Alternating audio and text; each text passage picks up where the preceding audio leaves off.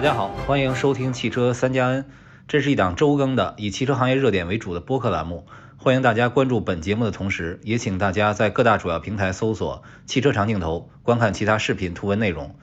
二零二四年一月五日，吉利银河品牌的第三款车型 E 八上市，售价十七点五八万到二十二点八八万元。这款产品被吉利称为高价值的旗舰纯电，而且这款车是基于 SEA 浩瀚架构和极氪 Smart 路特斯的产品同源，可以说非常有竞争力。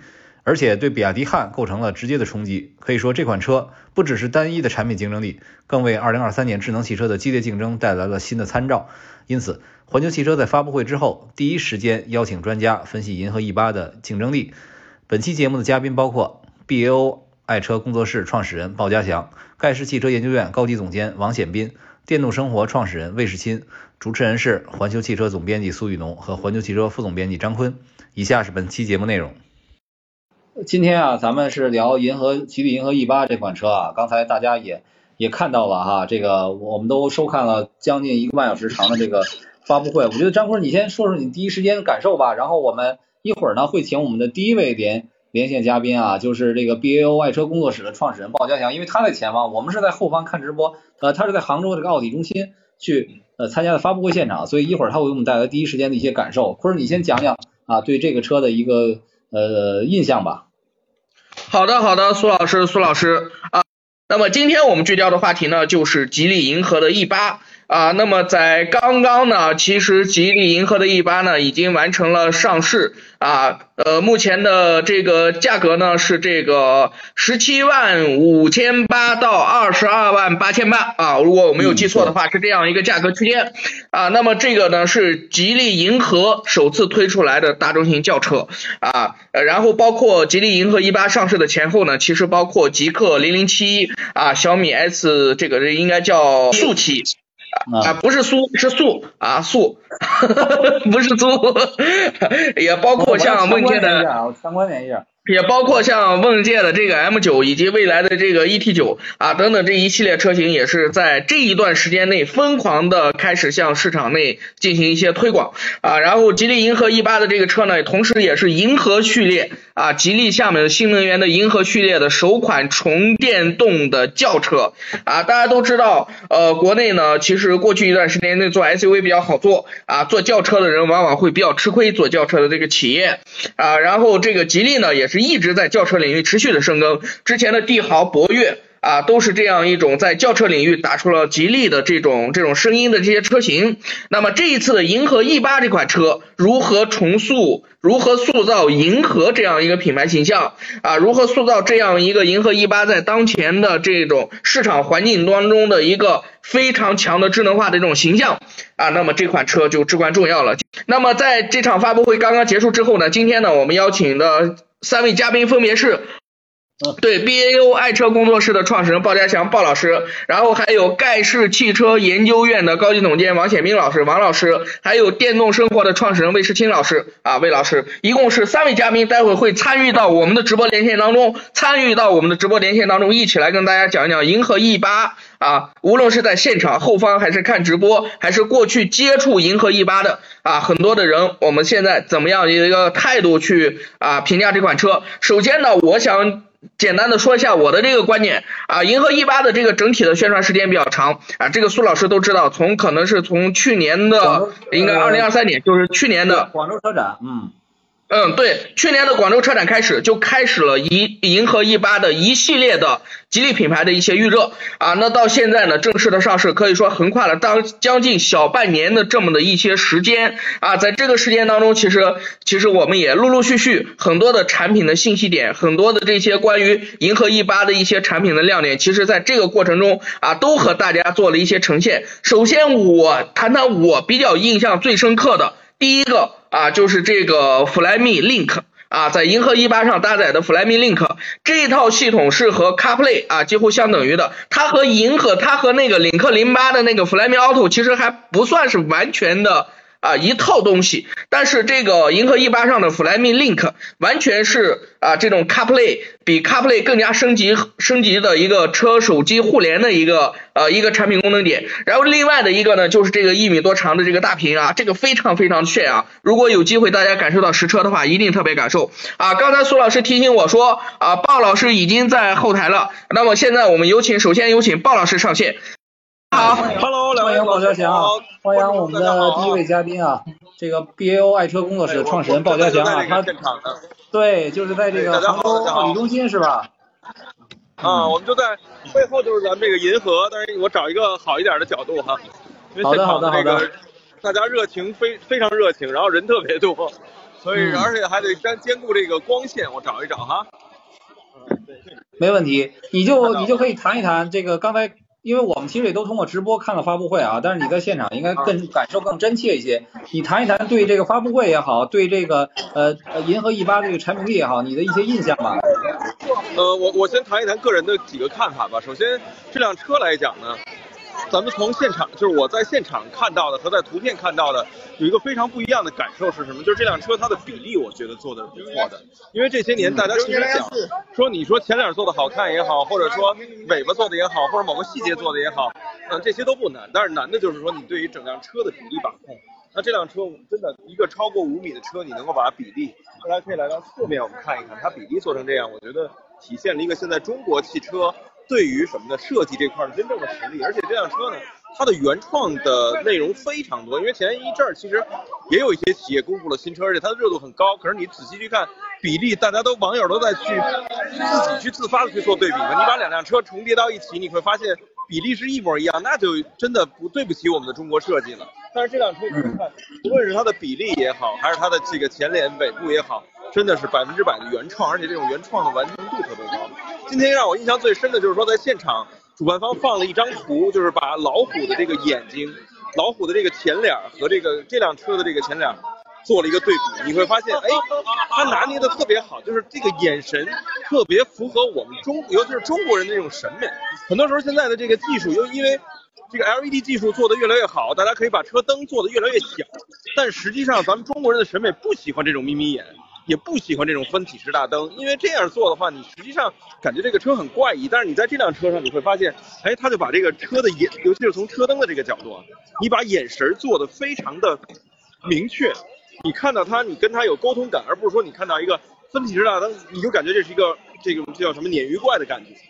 所以这点，我觉得第一，咱们中国汽车在这种设计的这种思考上面想明白、想透彻了。第二个呢，就是这辆车，我们再还是再说一个设计，这辆车的设计我很喜欢。您看它前边的这个格栅能够进行这种发光，之前我们只在概念车上见过这种设计，为什么？因为太难了。但是这辆车，你想想，它光我们能看到这些孔，一共打了一百五十八个，每个孔里边还有一百个微小的细孔，这个细孔呢，它的这个。直径能够到，就是细孔的大小只有零点二毫米，也就是头发丝那么大，所以你就可想而知它的这种加工难度有多高。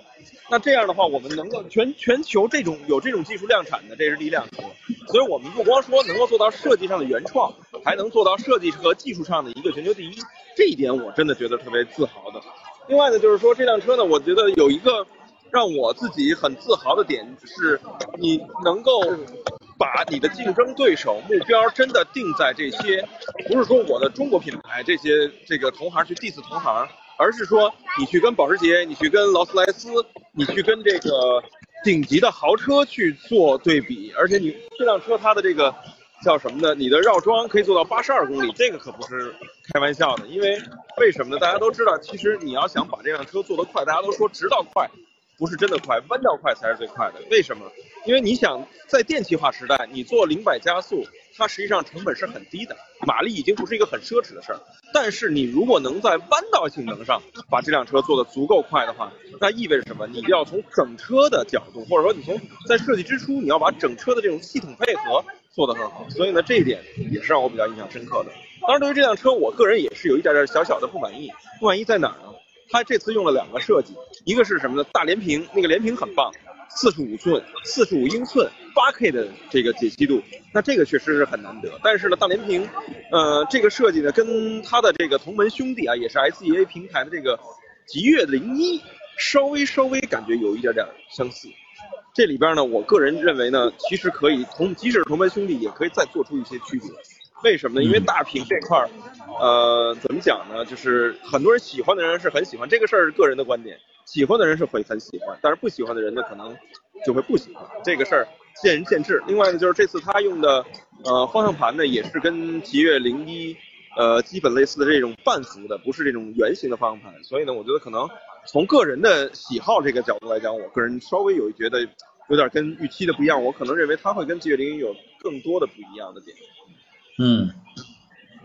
是这这点，这个我觉得你介绍的非常客观啊，就是因为那个银河 G 八，我是简单的开了一下，然后也也看过，就就首先这个感觉呢是呃特别的大气，而且包括内饰整个的这个也特别的精致，就是说如果你把这个标遮住，你完全不会想到啊是是这个是这个跟吉利产生这个观点，就是我们还要对吉利既有的认识要进一步的这个加深。当然了，这个你刚才也提到了，就是你。感受，无论是大屏也好，还是跟这个极越有些接近的地方，感受我我觉得这里面就是说，它可能品牌的这个定位不一样，就无疑呃，这个银河它的覆盖用对用户的覆盖度是是更广的，对吧？它其实是可以把，比如我们说是一个好的设计也好，或者一个更好的功能也好，它其实是可以让更多的用户去去接触，或者说去接受啊。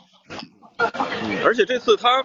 就是因为因为这里边总会我们会从它的优点和缺点，但是有一些点是让我觉得。很印象深刻的在于什么呢？就是，呃，他提到了这辆车上也会加入什么呢？双卫星通讯。这个两位老师刚才应该也看到了，因为之前其实大家都是在手机上做这个技术，而且之前很早的时候，大家就呃看到一个新闻啊，说吉利自己发卫星了，说哎，说为什么一个车企要发卫星啊？哎，现在公布答案了。你想想到这个叫什么呢？这个到现在这个节点上，哎，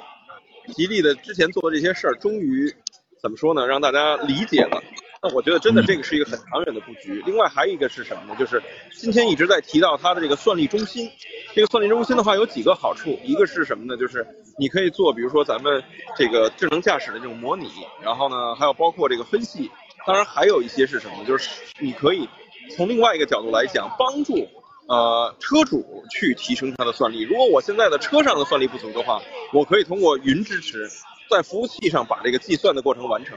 然后呢，再把计算结果给到车辆上，这个其实相当。那这个这个不会产生一些这个这个所谓的这个延迟呀，或者是什么这些东西吗？我觉得啊，这个是要分路况的，而且我们要用发展的眼光去看这个问题。嗯。因为其实之前在一两年前哈，就有企业在争论，我们是做这种叫这个边缘计算，还是做这种云端计算，还是要把这个算力到底留在车上？但是其实他给的这次吉利给的这个方案，我觉得还是挺有意思的，就是我车上要保留算力。同时呢，手机也会作为一部分的算力分享源，手机的算力也可以贡献出来。同时呢，云端也会给你算力，而且我们要把为什么说把这个问题，呃，延展要往往未来去看？因为随着时间的发展，我们的这种信号的覆盖度，还有包括带宽啊，实际上呢会做得越来越好。另外还有一点呢，就是呃，在算法的优化上，就是我不一定非得说，呃，因为在汽车的这个传感器上面就有这种优化，比如说我们摄像头。可能都是八百万、五百万或者两百万，数据量是很大的。但是我不能说我把这个数据，这个五百万摄摄像头的这个视频数据，可能每秒就几个 G，我都发回云端，那这个量太大了。我可以在车上就把它优化成几 K、几十 K，非常小的数据传回去。最后他那边呢拿着这个数据再去后台模拟，然后呢再把得出的结果直接传回来。你可以把这个数据量优化掉。所以我觉得这个从，呃技术角度来讲，它是一个是前瞻，一个是也有很多方法去解决现在的困境。嗯，我我插句话啊，苏老师，就是刚才鲍老师提到这个点啊，我特别有启发。我觉得现在是。就是很多的车企，我我觉得是在走一点的钻牛角尖的事情，就是把车的算力做得非常强。我承认车的算力强可能会有一定的这个优势，但是汽车它跟手机不太一样。手机我们经常说你两年换一个手机啊，这个这个尖端的人一年换一个手机，甚至半年换一个手机。但是对于很多的这些车来说，你不可能半年换一个车，不可能一年换一个车。那这个算力根据这个摩尔定律呢，它又是迭代的非常快。那在这个环境当中，那我我觉得是，如果说我们的车内的座舱能和手机的这种预打通啊，这个借助一部分手机的算力，因为你手机是在不停的这个更迭，不停的这个换，可能手机的这个算力啊，手机这个用算的这个指数呀，是要比汽车要更快的进行一个迭代。那么在这个过程当中，如果能借一部分手机的这个算力和智能座舱发生交互的话，其实这个会有一个非常非常大的你的智能座舱的一个交互性体验的一个提升。这是我的一点感想，苏老师。嗯嗯，对，我觉得这个小豹说的也非常对啊，就是我们从这一个细节就可以看出来，其实今天我们的主题为什么要叫做智能汽车的门槛又高了呢？就不是说说这吉利银河 E 八贵，它其实正因为它又便宜，而且配置又高，所以就是说你再做智能汽车，你要达不到这些。什么对吧？L 二加加加，然后什么八百伏，什么八二九五激光雷达，啊，包括说吉利还有这个 SEA 浩瀚架构，就这些东西，你如果拿不出来的话，你怎么去跟人家竞争，对吧？所以我说，对，而且今天您看他又提出了，刚才咱们说了一个算力中心，还有什么呢？就是大模型要上车，这个大模型也是今后比拼的一个点，尤其二零二四年，我知道的至少有四到五家车企都已经把大模型要上车了，在二零二四年。昨去年我们已经。我前几天我还放了一个视频播客，他是讲到什么呢？就是说他提到了小米，就是说小米为什么进入的时机他觉得不晚，是因为大模型的技术使很多这个车企在智能化方面的一些这种把这个差距拉平了，大家都从大模型开始干，那可能小米就还有机会，否则话人都已经做了很多积累，你就没有没有自己的特色啊，这也是一点。苏老师，我再插一句啊，我觉得大模型是一个很好的方向，但是。啊，大模型也有有有有好有赖啊，我得承认这个啊。Chat GPT 跟文心一言它不是一个玩意儿啊，我我就插一句话，这你也得用发展的眼光啊，发展的眼光。嗯，前两天年那个年底的时候，我们测了另外一款车，它的那个模型已经上车了，哎，真的比我想象中要好得多。嗯，我想提到的一个点是什么？就是大模型，大家在想的时候老想的是跟他逗闷子呀，或让他写点文章啊。但实际上，我个人认为，呃，扎就是大家从今天的发布会上也提到这个钢铁侠的这个助手 Jarvis，Jarvis 他我觉得最牛的一点是他能够形成一套新的操作系统，把你的这些功能串联起来。那前两天我们就看到了一个车企，它等于你用语音，就是它的大模型。直接能够打开某个咱们经常用的那种点外卖的这个，或者说这个团购的这个软件，然后呢里边你直接把所有的功能都能够操作，那这个就是特别可怕的一件事儿了。那它其实就等于在你的触控屏幕之外，你给你多了一条新的串联线索，而且你跟他说什么他都能够理解，反应速度还很快。他如果说他暂时理解不了，他就反应几秒钟，他也能把这事儿给想明白了，这个就特别可怕。而且它等于现在能够，现在我们能看到的是，你可以把这种团购软件和这个叫什么呢？视频软件能够用语音操作起来。但是这个进度如果它再加快一点，你把这个接口给开放给所有的这个软件公司，让他们去那什么的话，你就会发现这会形成一套完全新的生态。那真的 Jarvis 形成变成现实，我觉得一点也不难了。那这样会大大提高，我觉得在行车当中的安全也好，或者你使用的这种体验也好，这个是非常厉害的。我觉得这个会是一个特别明显的二零二四年的竞争点。嗯，对，就是大模型加上大算力芯片，加上云地结合的这种技术越来越成熟，对吧？那可能对这个车的整体的这种智能会有一个呃非常好的飞跃。非常谢谢啊，谢谢宝家强，这个第一时间给我们带来了非常呃精准而且非常到位、非常呃这个很详细的评价啊，谢谢谢谢啊，谢谢谢谢宝家强。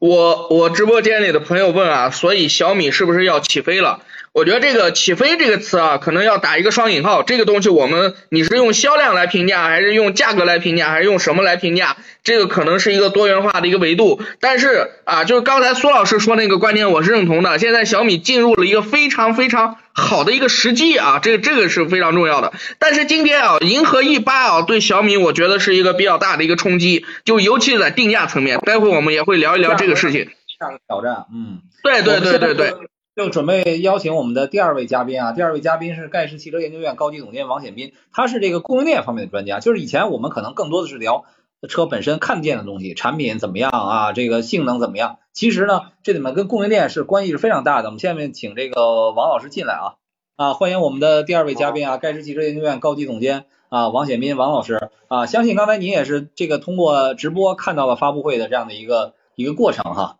我我想呢，就是说啊，我们我们今天。为什么要呃邀请您啊？这里面有一个重要的原因，就是说我们看最近所发布的一些车，包括呃就两两半个月之内吧，极氪零零七啊，小米速七啊，银河 E 八等等这些车车型，我刚才说了，这个智能汽车的门槛好像好像提高了，就是你没有这些高配的东西，没有这些先进的智能化的配置，那可能好像你就你就没有玩的，没有入局，没有参与卷的这个资格了。所以现在很多车企都已经说，我我不是怕卷了，我已经主动卷了，对吧？我用我的先进技术来来卷你们。所以我就想请教请教你，就是说在这些车的这种配置。升级的情况下，那价格还这么卷，这是这是怎么做到的？那这些车企如是如何控制控制自己的这个成本的？而且就是像比如像吉利这种这种企业，它有大集团的这个优势，它是不是就比单一一个造车新势力就有很大的很大的优势呢？这个想想想听听您的见解。这是一个很好的问题啊，就是说首先首先在中国啊，现在这个赛道很卷，就是一方面呢，大家今年从从二零二三年到今年。大家会非常关注的一个，就是这个以价换量，这个市场就是大家看到从整车视角来讲，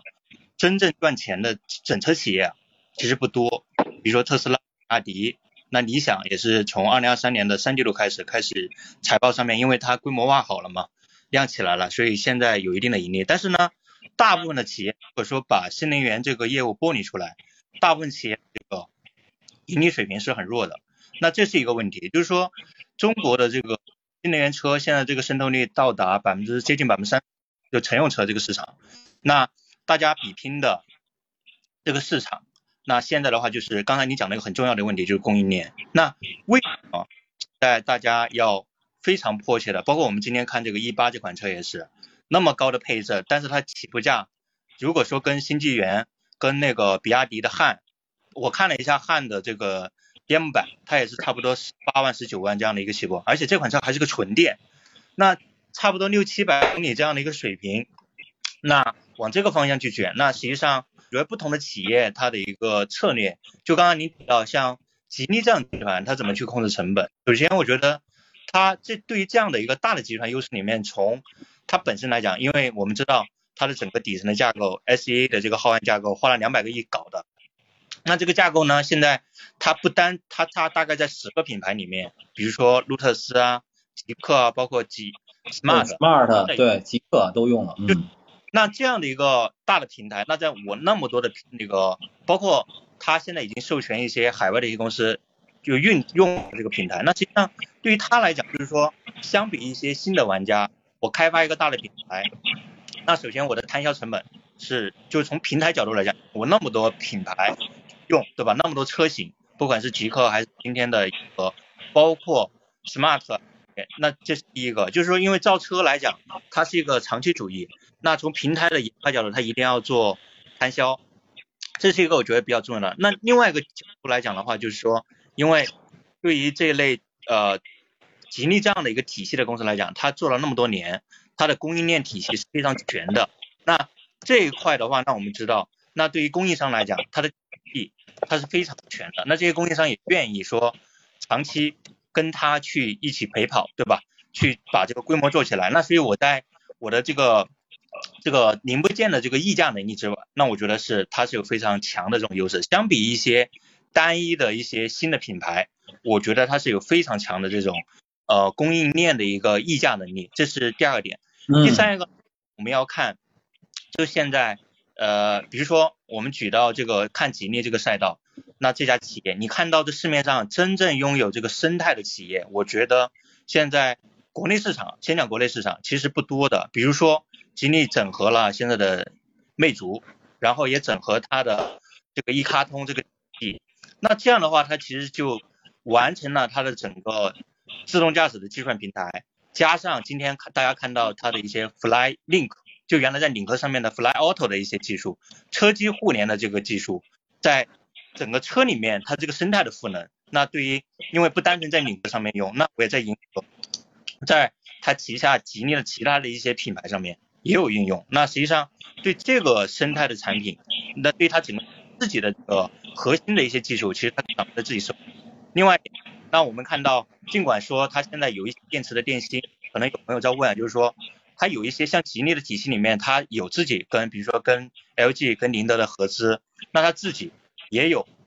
采购这个第三方的电芯，然后呢做 pack，做这种集成化的，比如包括今天他讲到这个神盾电池。其实从我们的了解到，就整个它的 pack，包括它的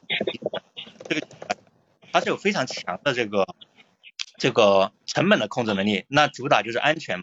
这是从包括它旗下可能还有在整个吉利生态里面还有威瑞的这个 BMS 啊、电控啊这一块，其实它整个体系来讲，对于三电、包括智能网联、包括智驾、智驾还有极咖这样的一个地方，那所以我个人觉得，就是说它的整个生态来讲，供应链生态来讲，一方面我找一些成熟技术，比如说高通的八二九五这样的，呃，相对比较领先的一些算力。那另外一点，我自己的生态的层又比较强，所以对于整个它的呃供应链的这个成本的控制，加上刚讲到它的平台的摊销，那其实对于这家企业来讲，它是有非常强的啊成本的这种意识，这是这是我个人的一个一一个一个一个观点。那另外一点的话，就是说我我补充一点，就你你们会可以重点去观察，在从去年那个银河的这系列车型，L 七对标宋 Plus 对吧？L 六对标这个秦，那今天出的这个一八，本质上来讲，不管是从尺寸还是说它的这个这个来讲，它是比较对标现在卖的比较好的汉汉一款车，现在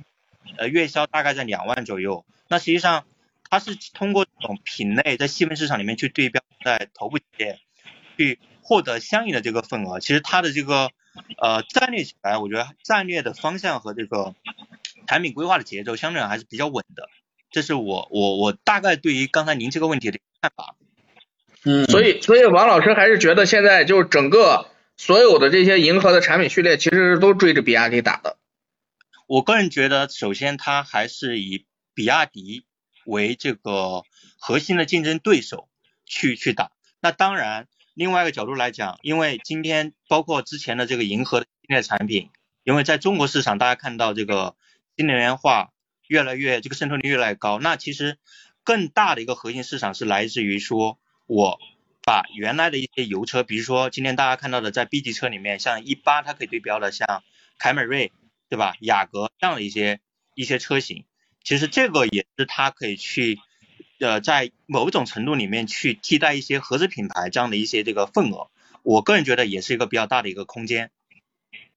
我我我我苏老师，我插一句啊，这个我觉得刚才王老师说特别对，就是现在实际上合资的 B 级车啊，就是这一轮的这个像风云 A 八、吉利银河 E 八，还有极氪零零七这一批车出来之后啊，这个合资品牌这个 B 级车啊，它这个只能是我觉得这个市场份额啊，这个这个压力会很大。就你看现在啊，昨天我看了一个消息，就是整个现在这一块包括。啊，这个过去的这个 B 合资燃油 B 级车的迈腾、帕萨特、凯美瑞这些，今年的价格都在啊这样的一个趋势，就是它已经在二十万元以内里面去搞了。然后当前呢，现在银河 E 八这些车呢，就基本上守住了二十万元几到三十万元这么一个区间的价格内。然后同时，我我特别想问您一个问题，就是您在供应链方面其实有有比较多的这个研究，就是您觉得就是从您的观察来看，就是从比亚迪和吉利他们两种的这种关系来看，您觉得谁的这个供应链还更，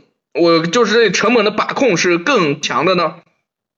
我我觉得就是说两者它的差异点不太一样，就是说过去我们看比亚迪，它在二零二三年。就大家能够超过三百万这样的一个体量，那本质上讲，它打的牌更核心的还是在于说，首先我电池技术，因为比亚迪最早就是做电池的，它把电池的刀这个技术做得非常棒，对吧？这是一个。第二块我们要看到，比亚迪现在它当年的更核心的贡献还是在于它的插电混动，就是它是真正意义上在把中国的插电混动跟油车，包括插电混动跟现在原来日系的一些混，就是。Hybrid 这样的车型做了评价，所以就是比亚迪其实它的核心卖点还是在于三电技术，而且它是垂直一体化，可以把所有的三电做做自己的集成，然后自己呃配套。另外一点的话，在一些核心的，比如说那比亚迪有又是一个呃比较核心的一个电子代工厂，你手机它也是全球比较有代表的，那其实它也能够生产很多，比如说 MCU 一些芯片，包括功率半导体。那这个是我觉得比亚迪在它的整个呃，整个电动车维度，它在电动化这个领域里面，这是它非常强的一个标签。当然，它在智能网联这一块，它是提供了一个，就是说，怎么讲呢？它不是说最，但是呢，它的一个呃大家认为这个东西够用，然后呢没有非常多的冗余这样的一个一个版本。那对于吉利来讲，其实我们现在看到它的车，不管是对标比亚迪或者对标这个合资品牌，那它的卖点其实是就是有有一些更加相对来讲更加差异化的，比如说呃颜值，那另外一点的话就是我们刚刚讲的座舱座舱的一些交互，那我可能用更更高的一些配置，比如说八二九五，那我用更好的这种自动驾驶，比如说它的高配车现在也装了这个固态激光雷达，包括八百伏。对吧？那是它其实是通过一些更加偏智能化和用户体验的一这样的一个生态，跟比亚迪做了一个这样的一个错位竞争。我个人觉得它的，呃，这个是两种不一样的这个定位。因为你如果说跟比亚迪去竞争，你再去打这个电池，那我觉得可能这个东西是很的，这是一个。第二个就是说从这个就成本管控来讲，我就说就要看呃大家就是这个供应链生态的一个布局从。整体来讲，大家知道，因为电池其实在目前的这个纯电里面，它的占比还是成本还是比较高的。如果你要想把整车的成本降下来，其实核心还是在于这个电池的这个技术，对吧？那从这个道理，包括我们讲的这个三电来讲的话，我觉得比亚迪从目前来讲，它的这个成本管控，因为它是垂直一体化，那我觉得它还是相对来讲还是有相对优势的。那吉利呢，其实是在通过这种资本运作也好，或者说各种这个生态的赋能来讲，其实它是在打造自己的这种生态的这种能力。那当然成本是一个呃，它重点去慢慢去呃，我觉得是去追赶这样的一个一个一个领域吧。我个人的一个意见。嗯，我我我非常同意王老师的说法。我就最后两句话，第一个，现在围绕着价格再去说这个，再去价格上竞争没有意义了。这个东西我觉得是你这个呃不是不是你的强项。第二个，下一个十字路口是什么？下一个十字路口应该是智能化，应该是车内的车的这种整体化的设计，这应该是我觉得是呃这个这个吉利的这个强项。我补我补充点，我觉得就是说，首先大家任何一个消费者，不管我们是在这个行业里面，还是说这个不太懂车的消费者，首先我觉得外观颜值，这是大家用户去买这款车的入门。就是最基本的一个敲门砖。如果这个车做的不好看，相信我相信大部分人可能基本上他都不会去不会去提。这是一个。第二个，我觉得我是比较赞成鲍老师您刚才那个观点，就是说，那因为在整个电池，大家基本上都会追求这种比较好的这种功能，不管是宁德的，或者说比亚迪，或者说现在我们看到呃第二梯队，大家电池其实上面这三年其实说实话，我个人觉得从供应链在里面电池提升。不是特别明显，因为大家都是在做 C to B 的一些结构化的一个升级，那可能相对来讲带来差异化的，可能就是在座舱的 HMI 的一些软件我包括现在大家比较卷的这个自驾，对吧？呃，大家现在就是在呃这个开开启，比如说 NO 功能，这个我觉得确实是呃现在车非常注重的一些这个功能。嗯，对我大概补充一点。是，你看我们今天这个 E 八的售价啊十七点五八到二十二点八八万，然后如果算上一月三十一号以前下定还能再优惠六千的，就应该是十六点九八到二十二点二二八万，这个价格其实相当的给力。我们再看一下这个呃比亚迪汉汉 DM 是十八点九八到三十二点一八，汉 EV 是二十点九八到二十九点九八，所以它其实起售价吉利已经是已经是有自己的这个优势了啊，而且而且我们觉得就是说，你看像比亚迪去年。二零二三年还是非常非常难能可贵的完成了三百万的这个目标啊，总销量达到了三百三百零二万。但是今年来看，其实就是说，可能比亚迪像刚才这个王老师所说啊，它在这个三电方面它的优势很大，它在智能化方面确实是因为包括王传福自己也表过态啊，说觉得自动驾驶是是扯淡啊这些这些话，它其实在智能智能方面，我觉得它可能还是还是需要再进一步的这个。迎头赶上的，所以从这个角度来讲，我觉得不只是吉利啊，包括像长安也好，奇瑞也好，这些企业其实都向这个三百万那三百万辆的这个比亚迪发起了反击啊，而而且可以说今年的这个对比亚迪的冲击啊，竞争的影响应该是非常大的。当然，我觉得比亚迪它有了这样的一个两百从两百多万到三百万这样的一个惯性，它肯定还是能够啊获得相当大的一个用户基数的这样的一个信任。但是我觉得它会面临越来越大的一个一个冲击啊，这是我我对这个事儿的一个。一个看法，另外呢，就是还想请教一下这个呃王老师啊，就是我们说啊，就是我们看这些车，无论是这个上上周的小米，还是这周的吉利，都说啊，我们比如我们标配了八二九五，或者是我们我们这个电机啊，呃有什么样的优势，三电有什么样的优势，包括之前广汽的董事长曾总他也说过啊，说这个钱都被宁德赚走了，所以说就也某些关键性的零部件，它其实还是在某些程度上具有不可替代性。那那现在来看，就现在这个形势来看，呃，主机厂和这种供应链的核心企业来讲，谁在谁更占有话语权的优势呢？我觉得这个要分类啊，就是说，呃，从卡脖子的一些技术来讲的话，目前在整个智能电动车领域，可能我们的高大算力的芯片这块，我觉得可能这个芯片公司还是有这个竞争力的。第二块的话就是的一些这个就是电池，因为电池来讲确实，宁德它的，比如说最近大家看它的神奇电池，四 C 的这个磷酸铁锂，那。原来大家不敢想象，是那个磷酸铁锂能做超级快充，对，这个我觉得还是他们在技术上面还是有比较强的这种，包括从溢价来讲，它还是有比较强的一些这个能力。那另外一块的话，就是我们觉得在国内来讲，在一些还是围绕在一些底盘、底盘的一些核心件，呃，那我觉得在一些 T1 里还是有一这个呃溢价能力。那呃，换句话来讲，就是说整个呢，可能目前他们随着你大家会关注一个事情，就是说过去比如说我们讲这个支架，大家第一代的话可能都是用摩拜 i 对吧？特斯拉其实也是这样，然后慢慢过渡，现在基本上大家都会往这个自研这个生态去去发展，所以呃慢慢我们会觉得就是车企它的整个呃整个这个产业链或者是供应链的这个生态里面，它的卡位布局相对比较深。那那我们现在看到说在预控，包括一些这个软件算法，那包括中间件，包括整个这个计算平台，其实现在整车企业他们在智能化这块的布局，相对讲，我觉得不管是车企下面的这种，我们现在在规里面我们叫 T 幺零点五这样的一个生态，因为旗下有孵化一些平台，比如说像上汽这样的一些生态。那从我个人觉得就是说，就是从您刚刚这个问题来讲的话，就是说。在某一些局部的，大家现在搞不定的，你比如说操作系统，那这种你就包括软，包括刚才讲的这种大算力的芯片，还有一部分这种可能呃它的制程不是特别高，但是呢要求比较高的一些这个比如说底盘的一些 MCU 的一些芯片，那这块还是一个呃零部件公司，我觉得它的这个垄断地位也好，或者说它溢价还是比较强，但是在整个整车的这个产品定义。还有这个集成化这一块啊，那我觉得现在大家会看到，现在有些 global 的一些 T one，为什么它现在变得就比较艰难？就是这块是因为车企它已经把它做了，它自己孵化了一些平台出来，把把这个它原来 T one 做的事情直接把它统一给它干。那这个我觉得整车企业目前是有一定的这个是的。嗯，嗯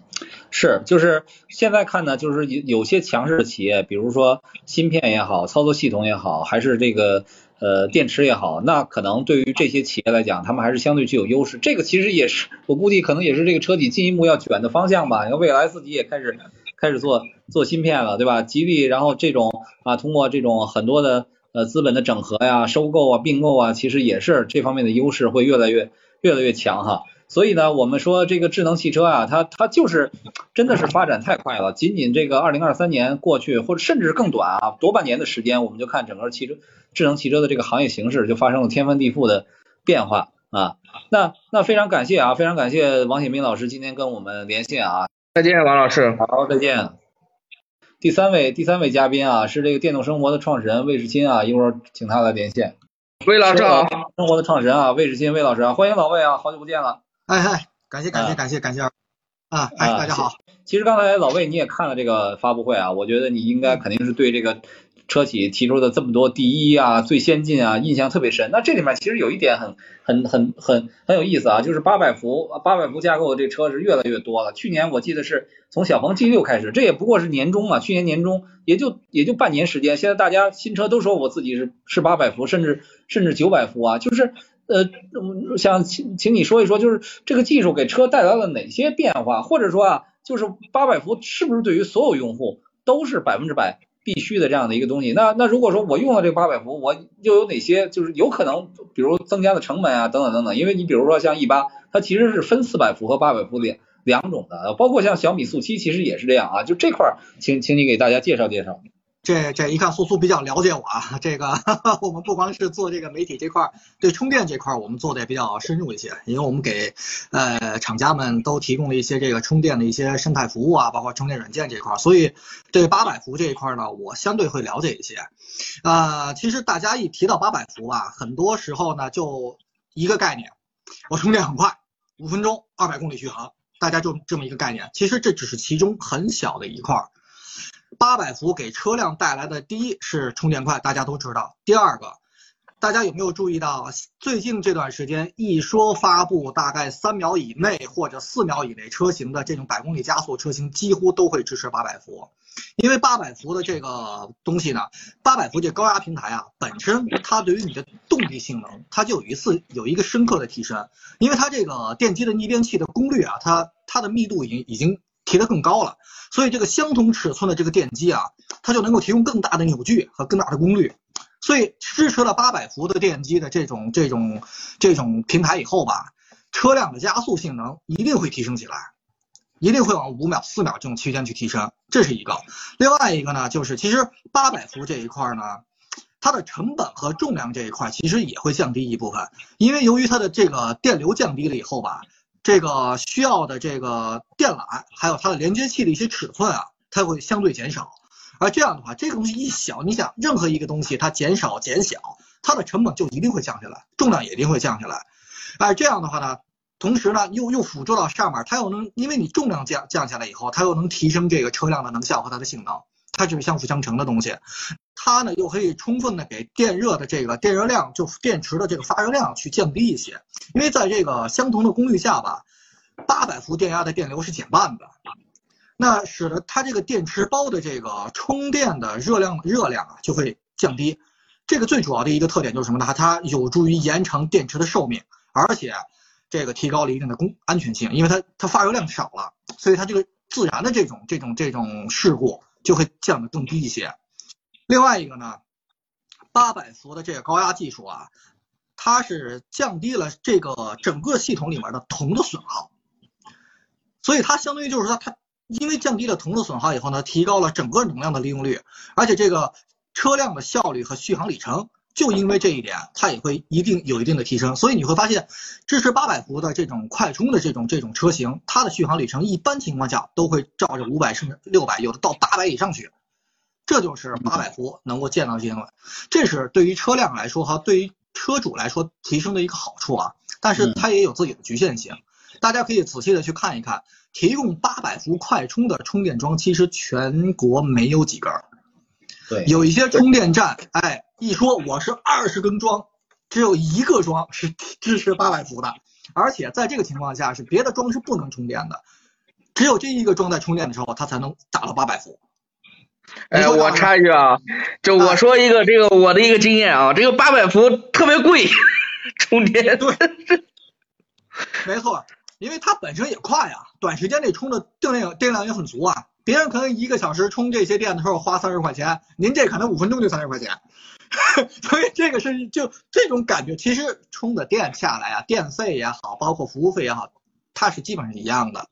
只是你在同样的时间段内，你会发现你的价这一下单价就是你花钱的密度增大了。呃，对，所以这就是另外一个呢，就是八百伏的这个基础设施啊这一块也存在一个问题，因为你看像呃现在的运营商，比如说像国家电网啊、特来电啊、新兴充电这几大头部的运营商，他们已经大概投入了上百亿的资金去布了现在所咱们能看到的大大几十万的桩，但是这些桩其实都不。大多数都不是提提供八百伏这种的，他们都是大概在一一百六十千瓦呀，或者是一百二十千瓦这种这种级别的。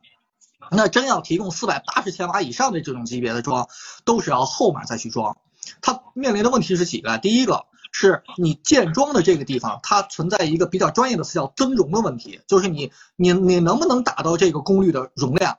每一个商业小区和每一个住宅小区，它给你冗余的这个量都是有量的。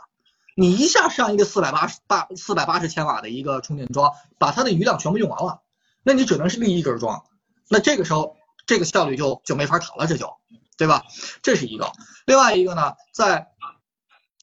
现现有的这些就是已经建了的这些这个充电充电建装的充电桩充充电站，它们本身的这个容量就已经是冗余了。你要想在里面的一些桩上去升级这个八百伏的话，第一你要把硬件全部换掉，第二个你要重新布它的底层的线，因为支持一个八百伏高压的这个这个充电桩的这个线，跟你支持平时这些这些充电桩的线是完全不一样的。所以这里面也就面临着基础设施建设的时候，就会面临着很多这样那样那样这样的一些的阻碍。所以八百伏的这个高压充电确实能带来好处，但是它的推进不会不会说那么顺利，除非像吉利这集团这样，它有自己建站，自己去做这些桩，自己去选地方，自己去做增容，这个是没有问题的。但是你要利用现有的商业设施或者现有的这些这个商业物业的这种这种情况下的话，你几乎是做不到这个东西的。所以这是面临的问题。嗯，哎，这个你讲的非常好啊！就大家都说八百伏，八百伏好像这个性能一下大跃进了，然后呃充电更快了，很多问题一下子就解决了。但实际上在基础设施方面还是有很很强的、很很长的一段路要走啊。特别是你就就说前两年，比如前两年上市的车就装激光雷达了，你说装了它有啥用？对吧？其实可能跟这个也是有关系的，所以我觉得还是要根据你自己，比如说你你自己周边的充电环境，去谨慎的去选选择。当然了，咱们就看它的这个增长的一个一个一个快速的程度了啊。坤儿，你说？哎，我觉得现在这个八百伏啊，就我插一嘴，我觉得有点像跑马圈地这个嫌疑。刚才魏老师其实特别启发我，就是说公共公共领域它的这个电容啊，它是一定的啊，就是你你上一个四百八十千呃四百八十千瓦的桩，可能就把这个电容占没了。那现在就是说前期是不是八百伏这个谁抢到这个位置啊？抢着了，站住了啊？那这个这个这个你知道商业地产它这个增容是很困难的。那这个抢着了，站住了，是不是就像一个跑马圈地，我就站住这了？然后其他品牌的八百伏你就不要进来了，我这个没有电容了。是这样，是这样。所以现在你看。就是社会建装，比如说咱们现在前几大的这个运营商，特来电、新兴充电这样的运营商，他们在也在解决这个问题。现在他们推出了怎么什么解决方案呢？叫微电网的一个解决方案。那就是说，这个东西就是和咱们之前提到过的 V to G 啊什么这些都是都是一连串的东西。它呢用光伏发电，然后包括这个，特别是一些工业园区，特别是一些这个比较大的商务那个商业物业的机构，他们会通过光伏或者是储能的东西来形成自己的一个微电网，然后呢把这个比如说闲时的电储藏起来，储存起来，然后把它储存起来之后，支持你更大电量的这个四百千瓦的这个东西，它相当于是我把那边不用的电拿来补给你。做成一个微型的电网，这是最通俗的一个解释。但是这个微型电网其实比这个还要专业的多。我只是让大家能够明白一下，就告诉你，就是我东边不用，我也补给你西边。大家都在做这样的东西，才才能去满足这块。但是能够做微电网的这种物业也很少啊。但是，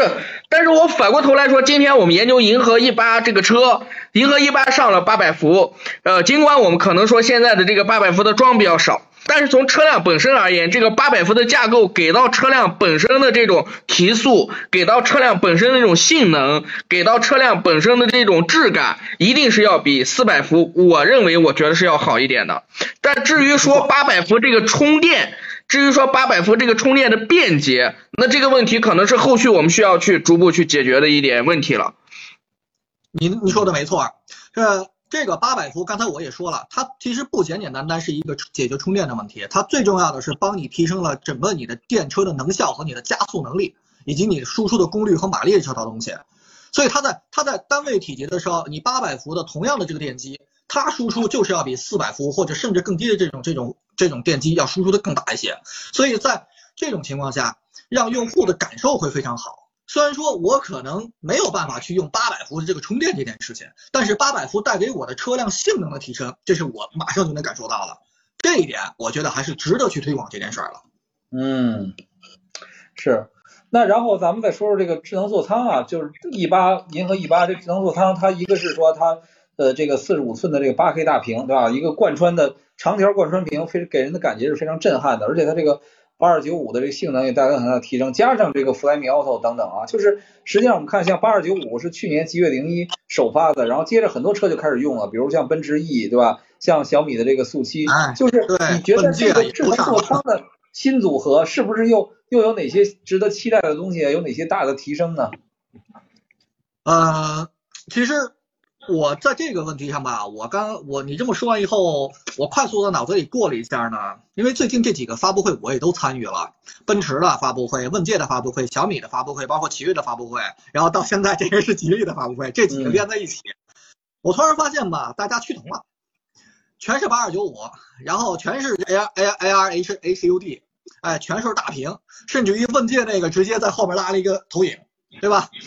就是大家都是在在做这些方面的东西。那其实这一块呢，我觉得就是银河 E 八真正值得去去去推去期待的啊，我倒是挺期待它的这个刚才说的跟魅族应该是魅族吧，它对魅族对对它的手机和车机的这个联动，我觉得这是这是值得去期待一下的，因为你看啊，随着华为的这个入场，华为手机的整套生态系统的入场，小米这一次推出不也是包括它的家居生态，对吧？然后呢，包括之前未来为什么要生产手机，为什么要出手机，其实它也是考虑到一个生态的问题。那其实咱们后面还藏着一个大家伙呢，苹果的生态在这儿放着呢，它的汽车还没有出来呢。如果这个家伙要是出啊，那你想想它的手机生态和车辆生态，甚至于家居生态这三个合在一起的时候，这个会给会给咱们的用车这一块带来一个什么样的冲击？你说？对，就你说去年苹果推的那个 Vision Pro，其实大家就觉得很震撼了。当然这个东西离汽车还远啊，但是这个期待感就很高嘛。对，苹果这个啊，现在现在苹果连新一代的 CarPlay 现在都都年底都都都装不了车，我对于它这个能否体验到它最新的手机的这种和车的这种生态，我都表示怀疑。其实这个我我有我的理解，就是他现在装不了车这件事情啊，其实我不认为这是苹果没有去开发这件事情或者怎么样，我觉得他是故意在建创造一个自己的壁垒。其实有些东西它自己要推出之前，它一定会控制一下第三方的使用。那这样的话，它当它真正推出它的新的生态的 CarPlay 这套东西的时候，其实说实在的啊，我们家这几个车都能连 CarPlay，我对 CarPlay 的体验其实很差，我是觉得很差了。但但是从苹果手机、iPad 甚至于 Mac 这几个上面的联动上面来看的话，其实它的这个生态非常之清楚啊，包括我们家里面的什么 Pad 那个 HomePod 什么这些的这些的联动，它做的非常的丝滑，非常的好，不是 CarPlay 那种感觉。所以我认为它在跟车的这个互联这一块东西，它留了一手，绝对留了一手。他在等自己的这个。所以这个东西，这个东西的关键其实在于这个 Pad。呃，手机、iPhone，然后包括你的 Mac，其实是你苹果自己造的。你的这套互联的东西，你能调用这个设备最底层的这一套的硬件的这些东西，但是你的 CarPlay 你放在大众的车上，放在通用的车上，放在宝马的车上。你你没法调用它的这个车窗，你没法调用它的天窗，你能调用的就是你的这个这个这个音响呀，什么显示屏呀，这仅仅这么一点的这些内容。所以说这些东西可能是很少的那么一部分，就让我们觉得这个体验它其实是不够的。对你今天你说的太对了，你看啊，今天发布会上我就看到这个干总说了一个事儿，魅族的手机和它的那个车机三指滑动，还记得这个动作吧？啊，对，三指滑动。小米手小米的发布会上发现了吗？几个屏幕和手机之间的，还有 Pad 之间的三指滑动。问界发布会上同样三指滑动和它的 Pad 之间，对吧？而且你发现小米的发布会上，它的后座是没有没有放那个固定屏幕的，而是给了一个 Pad 支架，包括问界问界也也有这个支架，你可以直接把小米或者华为的 Pad 直接架在上面，就是你的车辆 Pad。所以其实你看，汽车和手机。有手机的这些汽车厂商，他们都在做自己手机的生态，把手机生态移入车里面，所以我觉得这个才是最值得我们期待的东西。所所以所以从这个角度来说，比亚迪现在根本就智能化，就是我们现在提都不能，就就没有 它没有一个很先进的一个东西了。现在现在你看这个华为的鸿蒙座舱在干什么事情，对吧？它现在车里的这些摄像头都能给你开腾讯会议了。然后现在的魅族的这些东西，它也是我拿一魅族手机，我整个全部都打通了，甚至我车都能调用我手机的算力。那现在今天的银河 E 八，它可能还不是一个非常完整的 Flyme Auto 的这么一个概念，但是这个 Flyme Link，其实我们可以把它理解为一个升级版的 CarPlay，但是它比升级版的 CarPlay 更多的功能已经是强化到给到我们很强的这种体验了，尤其是刚才魏老师说的这种三指的这种无缝的这种流转，那比 CarPlay 这些东西可能是已经提升了一个一个非常大的一个改变，所以我我其实非常认同魏老师这个观点，就是在银河 E 八上，其实我们更应该。就是设计固然是非常非常出众的，也非常符合中国人审美的。然后这个八百伏的架构，整体的这种车辆的素质也很好。但是我们我觉得，其实大家更应该关注到的点，就是它的智能座舱的这一套东西，真的是我觉得是二十万元级，绝对是我不能说是最强啊，这个违反广告法，但是绝对是一个非常非常一流的这么一个水平了。对，嗯，这个认同。其实你你包括说上礼拜小米的发布会，我一直对德军说的他那个系统要和这个苹果打通，我觉得还是挺挺期待这种感受的啊，因为毕竟苹果这种封闭性很强。包括以前我我原来在上一个公司的时候也做过一段这个车机手机互联，我可以说我是当时全国最早做车机手机互联的企业，但那时候就发现根本搞不定，我这个这型号太多，车机的版本、手机的版本。你又有米 UI 这个 UI 那 UI，就是完全对不上卯，就就根本那个那个几年前啊，七八年前吧，根本根本无法。嗯，这个确实是啊。那我觉得这个这个请老魏这个总结总结吧，就是你看昨天昨天其实还呃不是昨天前天啊，前天还有一款车就是那个。呃，奇瑞那个风云 A 八啊，当时这个在它也是个紧凑型的紧凑型新能源车嘛，所以它包括尹东耀在那个更早以前啊，那个风云的发布会说说这个奇瑞新能源不客气了，马上要不客气了，所以那看来现在大家都不客气了啊，这个就今年的这个新能源车市场这个竞争态势，你大概怎么怎么怎么来看呢？怎么总结一下？啊，这个竞争态势这一块，其实在我看来的话，我刚才其实说已经说了一部分了啊，我认为是三大竞争。竞竞争在里面，第一个竞争我刚才已经讲了，生态一定要竞争生态，因为现在的智能这一块一定很多东西是要依托于生态去体现智能的，这是第一点。第二点，价格竞争绝对跑不了，一定会有价格竞争，而这个这一点它的竞争是依托于我后面要说的第三点，就是刚才刚才王老师说的供应链的竞争。因为传统主机厂，包括比亚迪、吉利、奇瑞、长安这些做油传做传统油车的主机厂，其实它是已经有完整的很好的供应链体系和供应链管理，它的成本控制又很好。而新型主机厂这一块，因为首先一个它没有历史的积累，第二它没有这个真正生产量的积累，没有它即使再卖一个月再卖到一万两万辆，它的保有量还就是那么多，它不会说是任何一个供应链厂商的一个大客户的形式出现。所以它的成本不太好往下降，我不能说很难降，但是它不太好往下降。那从这一点上的话，那它的价格优势就不会太体现出来。那如果它的价格优势不会太体现出来的话，那它就不会有大量的资金会投入到智能和生态的建设中去。那这一这一连串，那就导致它在这个竞争里面它就会失利。所以传统的主机厂这块，我从最基本的供应链这块去节约成本，但是呢，保证我的供应链的质量。第二个，我就把价格打下来。价格打下来之后，我的我虽然说我把价格打下来，但是因为我的成本降下去之后，我的利润其实并没有太多降低。那我同时把我的利润投入到更多的智能和生态的开发和投布局上面去，那我之后真正竞争智能和生态的时候，我的竞争力就非常强，就真的能打出来。所以我刚才一直在说，我特别看好就是这些主机厂，真正不管是有有没有手机也好，没有手机也好，自己去建立自己的生态。自把自己的智能的这一块东西和生态完美的结合在一起，将来再通俗点点讲，拼的是用户的体验，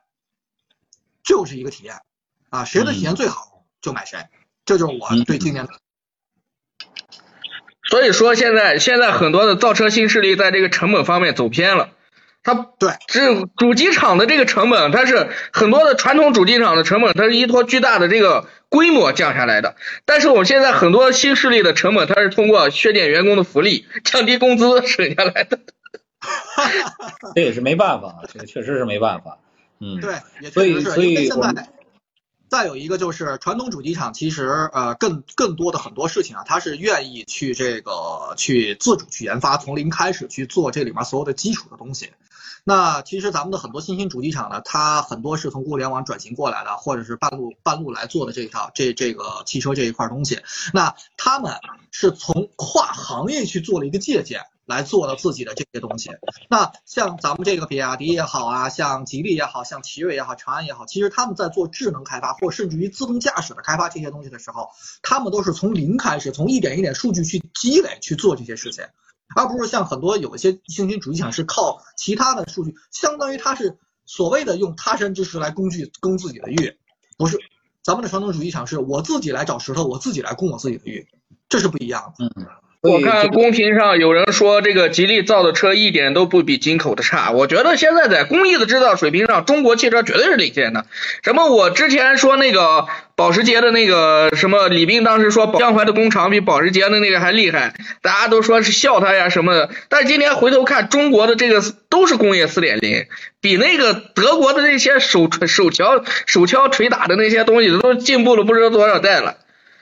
哈 哈，这个确实是这样，因为之前呃一直在做这个汽车媒体这一块嘛，对于这个奥迪啊、奔驰啊、保时捷啊、宝马的这些这个工厂，特别是在德国这些工厂，我们都去参观过，啊，有一些工厂真的还是秉承着这种手工制造的这种这种整个流程，啊，有一些工厂呢确实非常非常的先进，全是机器人在控制。那这一点上，我觉得。在这个层面上啊，我们自己的这个国内的生产厂商和德，特别是德国这些生生产厂商，我不认为他们两边是有差距的，我不认为这是有什么差距的啊，其实是其实是其实是平的。工业四点零这件这这件事情，从德国到中国应该是一样的，唯一不同的是什么？唯一不同的是，咱们现在的自主品牌的企业打开了自己的视野，打开了自己的胸怀，接受了国外。过来的所有的理念和它的设计设计理念，包括前一段时间，我经常在路上看到咱们吉利设设计的汽车，奇瑞设计其实甚至长安设计汽车，我第一感觉是个进口车，我也有这种感觉。现在的设计和做工真的是没有没有任没没有什么太大问题，而且特别是吉利这边，它在国际战略的布局里面收购了沃尔沃，收购了 smart，收购了这个 Lotus 这样的顶级企业，那这些顶级企业的设计制造。包括成本管理、运经那个供应链管理这一块，整个成套的体系都被吉利所吸纳进来了。那这就是它的优势啊！将来的竞争优势其实就是从这里面出现的。嗯，包括它参股了戴姆勒，对吧？拿到奔驰奔驰这边的很多的东西。那这样的话，他把这些豪华品牌、这些真正顶顶尖的产品牌的管理制度也好，包括这个运营的东西也好，他们都揉揉合进来以后，吉利真正真正最后。最牛的地方是它的软实力，这才是它将来真正竞争最实力的地方。对，这个东西就像就是呃，我们现在就像吉利这样的企业，以中国现在的这么一种规模，这这种这种这种优势，我们拿过来了，他们很多的这些在传统的这个。机械方面的这些这些这些技术的这些优势，你比如说吉利的这个这个这个，在这个莲花跑车上，它的这些整体的底盘的这种调教啊，也是拿过来了。然后几这个沃尔沃这个长期以来的安全上的这种研究，它也拿过来为自己所用了。但同时，这些过去造车的这些经验啊，同时呢又中国人特别勤奋，然后中国人效率又高，然后整个我们拿过来之后全面的整合之后，你的效率又快，你又比欧洲的欧洲的这些很多的这些方脑袋的欧洲人要更快，所以说呢这个竞争力怎么能不强呢？这就是我一直其实是这么一种观点。而且从这个最新的这些技术的接受上，咱们中国人接受的更快。哎，对对对，嗯。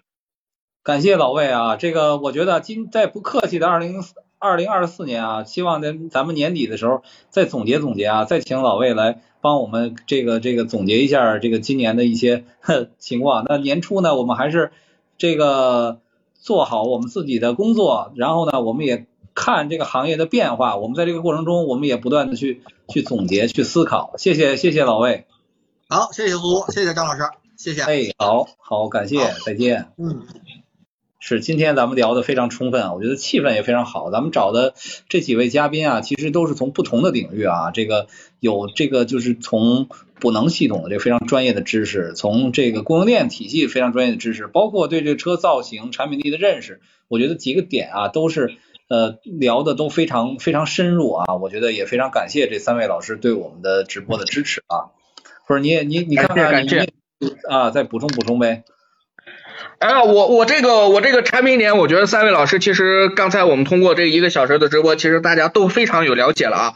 主要是主要是，其实我最后想强调一点啊，就是品牌这一轮的这个银河的这一系列车型啊，就是很明显是冲着一个企业比亚迪去的啊。就是过去就是我们其实也在呃过去的直播中聊了很久啊，就是今年如果说今年中国自主品牌里面有哪些企业。啊，变得这个这个这个更更这个，今年的优势非常强啊，就是可能第一个就是比亚迪。啊，这个这个这个叫什么？这个三百万辆啊，首次突破，也是迄今为止中国品牌第一个上到三百万辆的一个企业。然后第二个就是奇瑞啊，今年奇瑞是百分之五十左右的增长，也是卖到了一百八十多万辆。过去说，呃，我应该以前是大家都听说过奇瑞的一些这种这种什么产品方面的一些啊谣言呀、谣传呀什么的，但是今年表现的非常好，尤其是在出口层面，出口现在能卖到一百多万辆。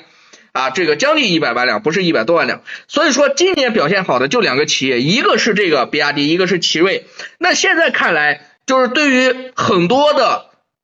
中国的自主品牌而言，其实是一直在看比亚迪到底为什么卖的这么好。那现在看起来。就是大家一直在，那就是追着比亚迪打嘛。那今天刚才其实苏老师也说了，就银河 E 八的这个价格跟比亚迪汉的这个价格其实是有着非常，我觉得我自身认为非常强的一个冲击力。至少我觉得两个优势吧。第一个设计层面啊，就是那刚才鲍老师讲的，其实它是一个完全适合中国人审美的一个一个这么一个设计啊，就不用说是过去一定说是像。是造车新势力那么样去搞一个什么眯眯眼呀，去搞一个什么这样，它其实还是迎合了中国人的一个设计。然后第二个就是智能化这个层面，智能化这个层面，我真的一定要说，我再次要强调，一定要说，大家一定要去体验，就是这个一米一的这个八 K 的大屏给你的这个体验绝对是非常非常强。然后这个这个这个 Flyme Link 的这一套东西也给你的体验是非常强，但是前提就是我不知道现在买 E 八送不送这个魅族的手机。如果送一个魅族的手机还是挺好的，就我发布会上没有看到这个。如果送一个魅族的手机，这个这个这个互联的这种感觉还是非常好的。就是所以我说这两个点一定要大家去实地的感受、实地的体验啊。我们之前是其实已经小范围的，就是之前我们做环球年度车的时候已经体验过 E 八这个车了。就是现在的在直播间里面的朋友们，如果说谁去，一定要我强力推荐，一定要去体验体验，真的给你的感觉是不一样的。然后苏老师。嗯，就是你看今天我们聊的啊，就是从各个方面来聊，其实我们会发现，呃，吉利现在通过银河品牌推出的这款 E 八，其实对于消费者来讲啊，说实话啊，买这个车是很赚便宜的。为什么呢？就首先它的这个 i S E A 的这个浩瀚架构，它是花了上百亿、两百亿来开发，然后呢，上到路特斯啊，什么极客、领克、Smart。啊，都用到了这个架构，那那你说啊，对，还包括沃尔沃，对吧？那你吉利或或者说银河这个品牌，作为你整个吉利大集团里面相对来说大众一点的这个这个品牌，你你用的是跟它的一样的技术底层，对吧？那那实际上这个对很多用户来讲是确实是赚，因为你别的别的品牌你做不到嘛，对吧？你没有没有这个体系能力去去支撑，所以呢，我觉得呃，这个从这个角度来看呢，也可以说啊，就是。整个吉利集团也好，他对这个银河这个品牌还是寄予了相当大的期望。毕竟它是覆盖主力的这个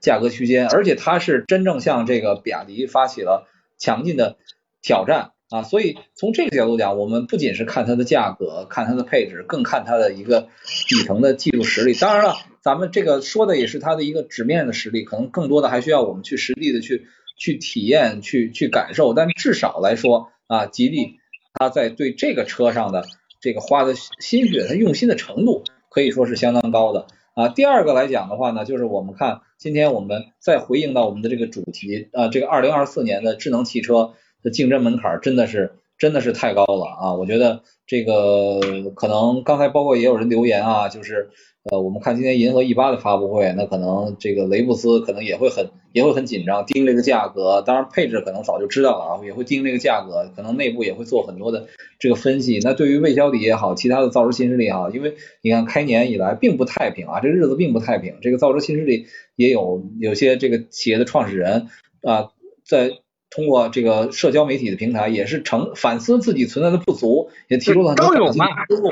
对，也包括说有的企业也传出了一些啊相对不利的一些传言，这就说明就咱们咱们刚才呃开头的时候也提到过造车新势力的问题，就它我们不能否定它的价值，它确实做了前人所不能为、前人所不敢想的这个事情，开阔了整个汽车行业的视野，开拓了整个的这个呃生态的这样的一个认知，开拓了呃对。呃，直面用户的一个理念，但是面对这些具有深厚的啊财力啊这个呃体系能力基础的这些大的集团来讲，他们一旦跑起来，一旦爆发，一旦展现了真正的实力，这个竞争力确实是很难很难很难啊！这个我觉得，我觉得可能对于他们来讲，可能都会需要去反思反思这个这个问题。这个造车这个事儿呢，一旦是说这些所谓睡狮猛醒之后。啊，那那可能呃，这个竞争力就会带到一个新的层面。当然了，其实我们也是希望这些造车新势力能够以各种各样的形式，能够持续为用户去持续为用户去服务，持续能够进入更高水平的这个竞争。然后，那不管怎么说，不管大家怎么卷啊，就是大家从被动卷到主动卷的一个过程，不管卷成什么样，对消费者其实都是有利的。但反过来讲，我们今天也拿包括八百伏啊，拿一些东西做例子，就是我们也不要。嗯，完全去听信车企领导、车企的这个呃宣传啊，车企的这个 PPT 的呃演讲，我们还是实践实践出真知。很多有的技术可能是有一定的冗余度，但是它也可能有一定的前瞻性。有的有的地方来看，它技术发展的太快，那你可能现在你还没有充分享受它的价值，那未来是不是通这个，比如说基于摩尔定律，它的成本会降低，会有一些新的技术的这个这个这个发展，所以。你如果买新能源车，如果你对这种高智能的车非常感兴趣，你一定要想清楚你到底目的是什么，你为什么要买这款车？你买这款车，你是不是要马上得到一些第一时间的享受感那个反馈啊？还是说你希望是一个相对平稳的、长远的？所以从这个角度来讲，我们就不应该忽视其他产品的这个价值，包括我们刚才说的，像银河 E 八，它的这个面试一定对传统的这些迈腾啊、帕萨特啊，包括。凯美瑞也快上市了，对吧？雅阁呀带来重大的冲击，但是并不是说这些车就没有价值，对吧？你你买这些车有你有买这些车的考虑，你你是基于什么？你那你买银河 E 八也好，还是你买这个小米也好，你也有自己的考虑。我觉得大家一定要想清楚，而不是说这个呃一个企业的领导他多么有魅力，多多么善于演讲，讲两个小时、三个小时，他就能把你说服。我觉得还是实践出真知，这个也是我给消费者一个。呃，提醒吧，啊，我觉得就说这么多吧。好的，好的。嗯嗯，那今天感谢直播间朋友的陪伴，感谢大家的陪伴。是，今天十点了，咱们这个直播也是持续的非常晚，呃，进行的时间也将近两个小时了。大家周末嘛，也是说的非常非常愉快，对这个车的认识也非常深入。那我们呃不久呢，就呃一月份啊，这个这个月的月底，我们也会举行环球。呃，汽车的年度车评选啊，最终呢，我们会通过我们呃将近呃五十多位啊专家评审和媒体评委共同啊现场投票产生呃二零二三环球汽车年度车的大奖。那哪款车能够真正代表专家的呃专业评审，能够代表广大用户的心声？也希望。呃，我们的用户呢能够关注，我们在车人网上呢也进行了这个投票啊，希望大家呃通过投票呢来选出你自己在二零二三年啊最认可的新车。好的，银河银河 E 八这次入围了吗？对对，也入围了，也入围了啊，这次也有银河 E 八啊，所以呢这个车确实是非常有有竞争力，但是我们这么多年多年的评选啊，就是说我们作为主办方是不太不会干预。评选结果的，把这个决定权呢都交给我们的这个评委，所以呢，大家也可以充分的去发表自己的意见，通过网络投票来投出自己啊这个自己的想法啊，自己心仪的车。好，好，谢谢大家，我们今天，直播就到这里，大家周末愉快，再见。